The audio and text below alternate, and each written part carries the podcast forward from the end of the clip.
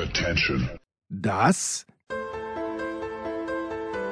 sind die Daily Nuggets auf Sportradio 360.de.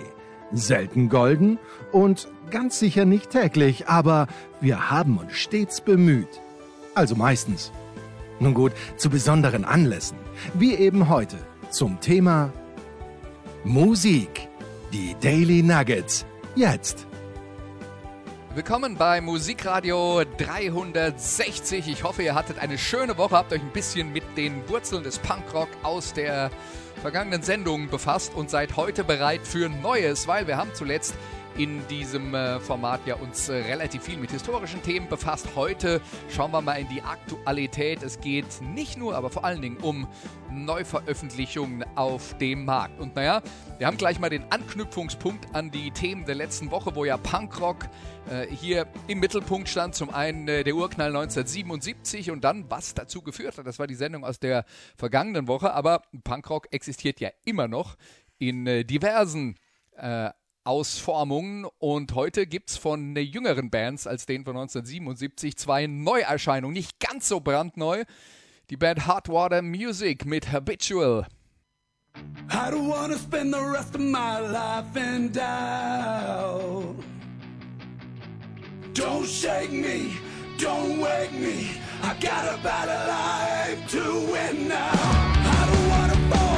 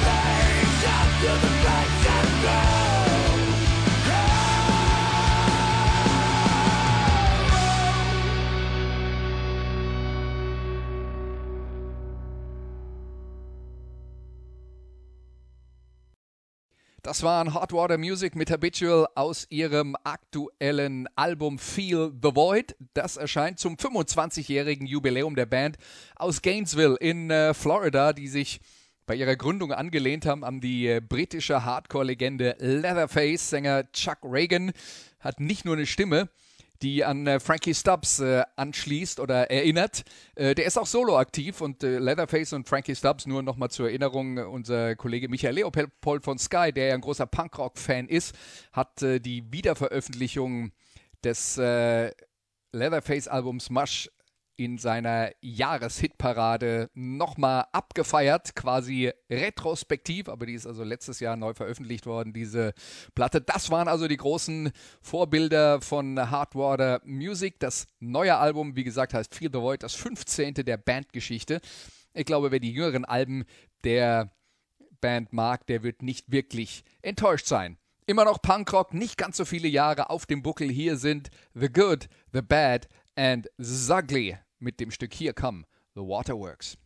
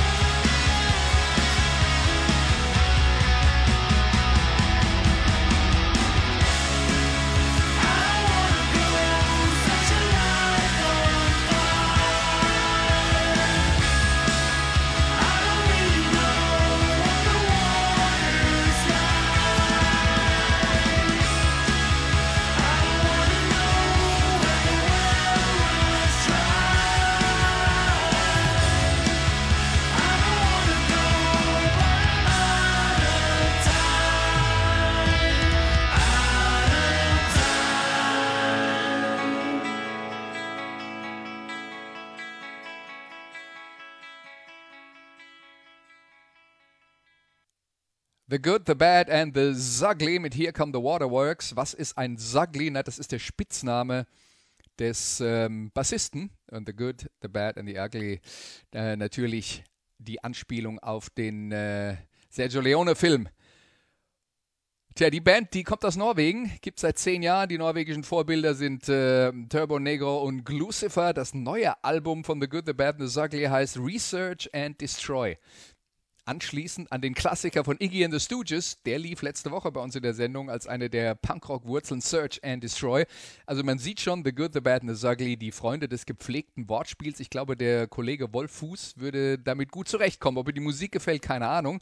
Aber sie liegt irgendwo zwischen Hardcore und Classic Rock. Wer darauf Lust hat, kann das äh, neue Album gerne mal antesten. Wer mehr auf Classic Rock steht, der interessiert sich vermutlich für das hier. Hier sind Thunder mit One Day We'll Be Free Again.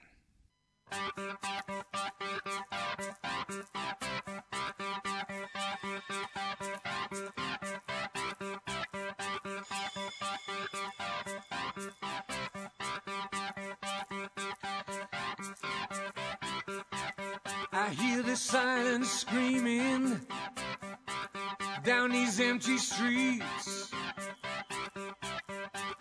Echoes of the life that was fading out of reach. Heavy clouds are crying for the world below. But as sure as the sun returns, there's one thing that I know.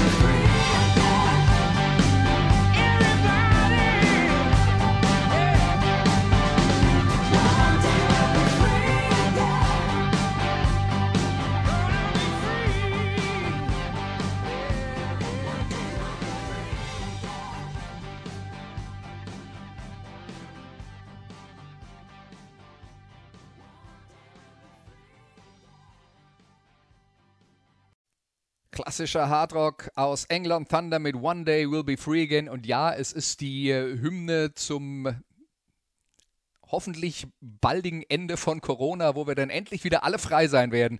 Darum geht es in dem Song, dass wir dann äh, feiern können.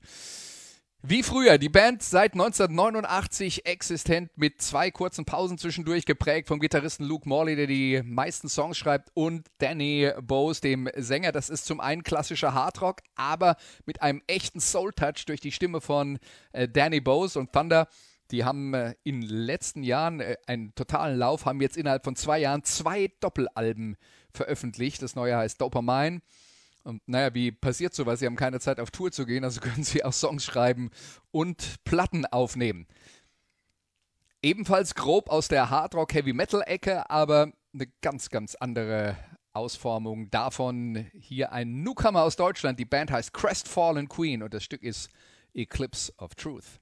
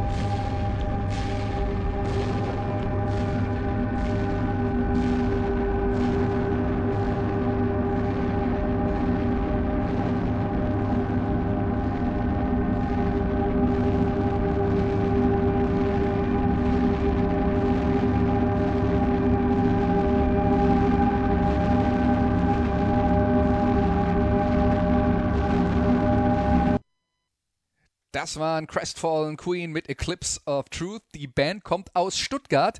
Manche nennen es Epic Metal. Die Band sagt selbst Prog, Doom Rock, also die langsamen Lava-Gitarrenriffs, angelehnt an die Tradition von Black Sabbath gekreuzt mit der Komplexität der progressiven Musik der 70er Jahre. Die haben ein Demo veröffentlicht, ein Album und jetzt eine EP mit äh, zwei sehr langen Songs drauf. Und falls es euch nicht aufgefallen ist, das war eine Frau, die da gesungen hat. Merkt man vielleicht nicht sofort und hat mit der Qualität der Musik ja auch absolut nichts zu tun. Also wer diese Art von langsamem und eindringlichem Metal mag, vielleicht ist äh, Crestfallen Queen etwas für euch. Die Band freut sich bestimmt, wenn ihr sie unterstützt. Auch episch, aber ganz anders. Hier sind Spiritualized mit Always Together with You.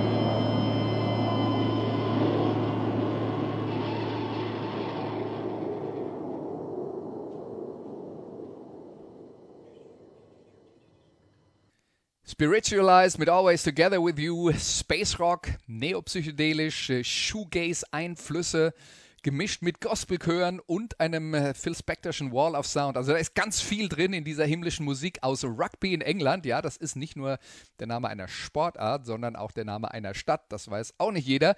Äh, aber tatsächlich wurde die Sportart Rugby in Rugby in England quasi erfunden. Die Band Spiritualized, also aus Rugby gegründet 1990 von äh, Jason Pierce. Er ist das Mastermind, hatte in den 80er Jahren schon eine Band, die in der Szene bekannt war namens Spaceman 3 äh, Spiritualized jetzt mit ihrem insgesamt neunten Album und dem dritten seit 2012. Und das heißt Everything Was Beautiful.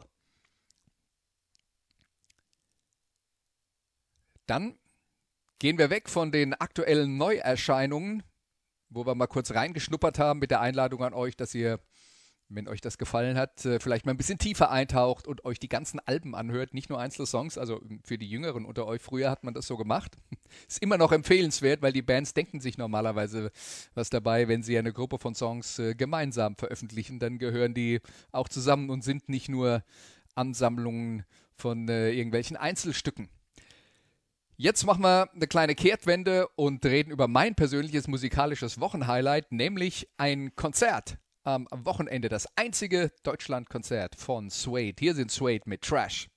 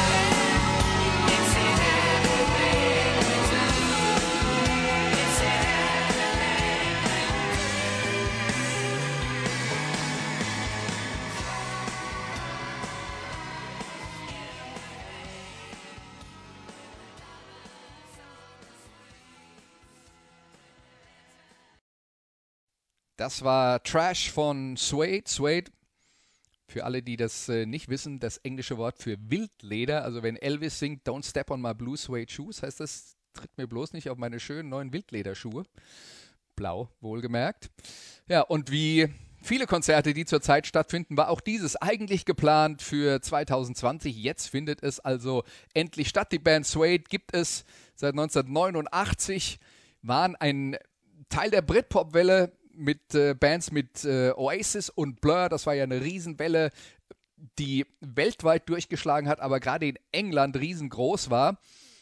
Und aus irgendeinem Grund sind da Suede mittendrin gelandet. Na, sie haben halt Rockmusik gemacht mit Gitarren und ähm, Melodie war dabei, aber sie haben sich dann schon von vielen von den anderen Bands deutlich äh, unterschieden. Gerade im Vergleich zu Oasis sind sie nicht ganz so breitbeinig aufgetreten und wo die anderen äh, eindeutig ihre Beatles-Einflüsse gezeigt haben, äh, merkt man dann doch, dass äh, Suede eher so bei den äh, Sachen von äh, David Bowie in den 70er Jahren mal ein bisschen genauer hingeschaut hat. Die waren auch extrem erfolgreich, sind von der Presse sofort vor ihrem ersten Album noch ganz weit nach oben gejubelt worden. Es gab damals vier ähm, englische wöchentliche Musikzeitschriften, die also äh, tatsächlich jede Woche ein komplettes Heft gefüllt haben und alle so ein bisschen anderen Fokus hatten, aber natürlich musste jeder immer die neue Sensation entdecken. Und Suede One auch mal die neue Sensation und kommerziell auch äh, in ihren ersten Jahren sehr, sehr erfolgreich. Nachdem es dann ein bisschen bergab ging, 2002 kam eine Pause bis zum Jahr 2010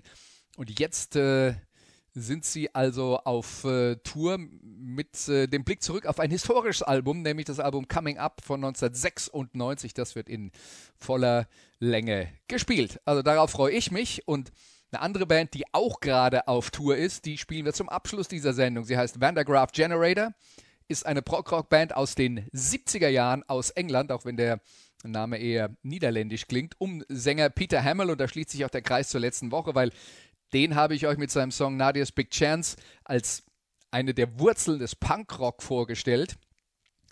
Äh, die Band Vandergraaf Generator, eigentlich in einer ganz anderen äh, Richtung unterwegs, gegründet Ende der 60er Jahre, in ihrer ersten Phase aktiv bis 1978, dann gab es eine Pause bis ins neue Jahrtausend, seitdem sind sie wieder aktiv und falls euch das äh, Stück, das wir euch jetzt äh, vorspielen, gefällt, vielleicht äh, überlegt ihr es euch ja noch, hört euch noch ein paar andere Sachen an, das ist schon eine Band, die ziemlich komplexe Musik macht, da muss man sich reinfuchsen, aber da kann man dann auch seinen Spaß dran haben. Hier sind Vandergraaf Generator mit Killer.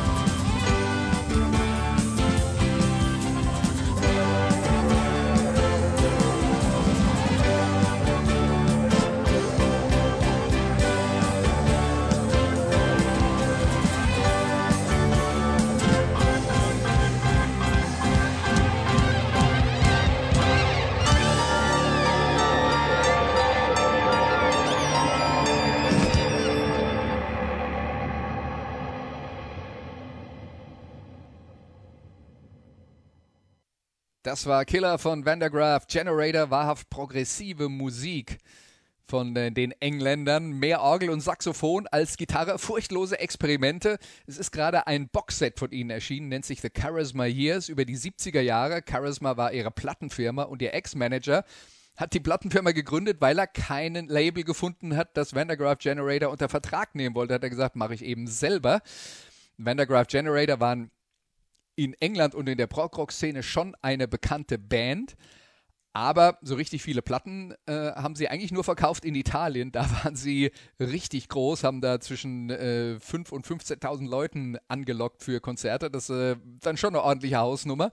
Daheim waren sie auf jeden Fall respektiert, aber das Label Charisma hat äh, hinterher viel Geld verdient. Nicht mit Vandergraaf Generator, die der Grund waren, dass das Label gegründet wurde, sondern mit deren äh, progressiven Rockkollegen Genesis und den Soloalben deren dann später ausgestiegenen Sängers äh, Peter Gabriel.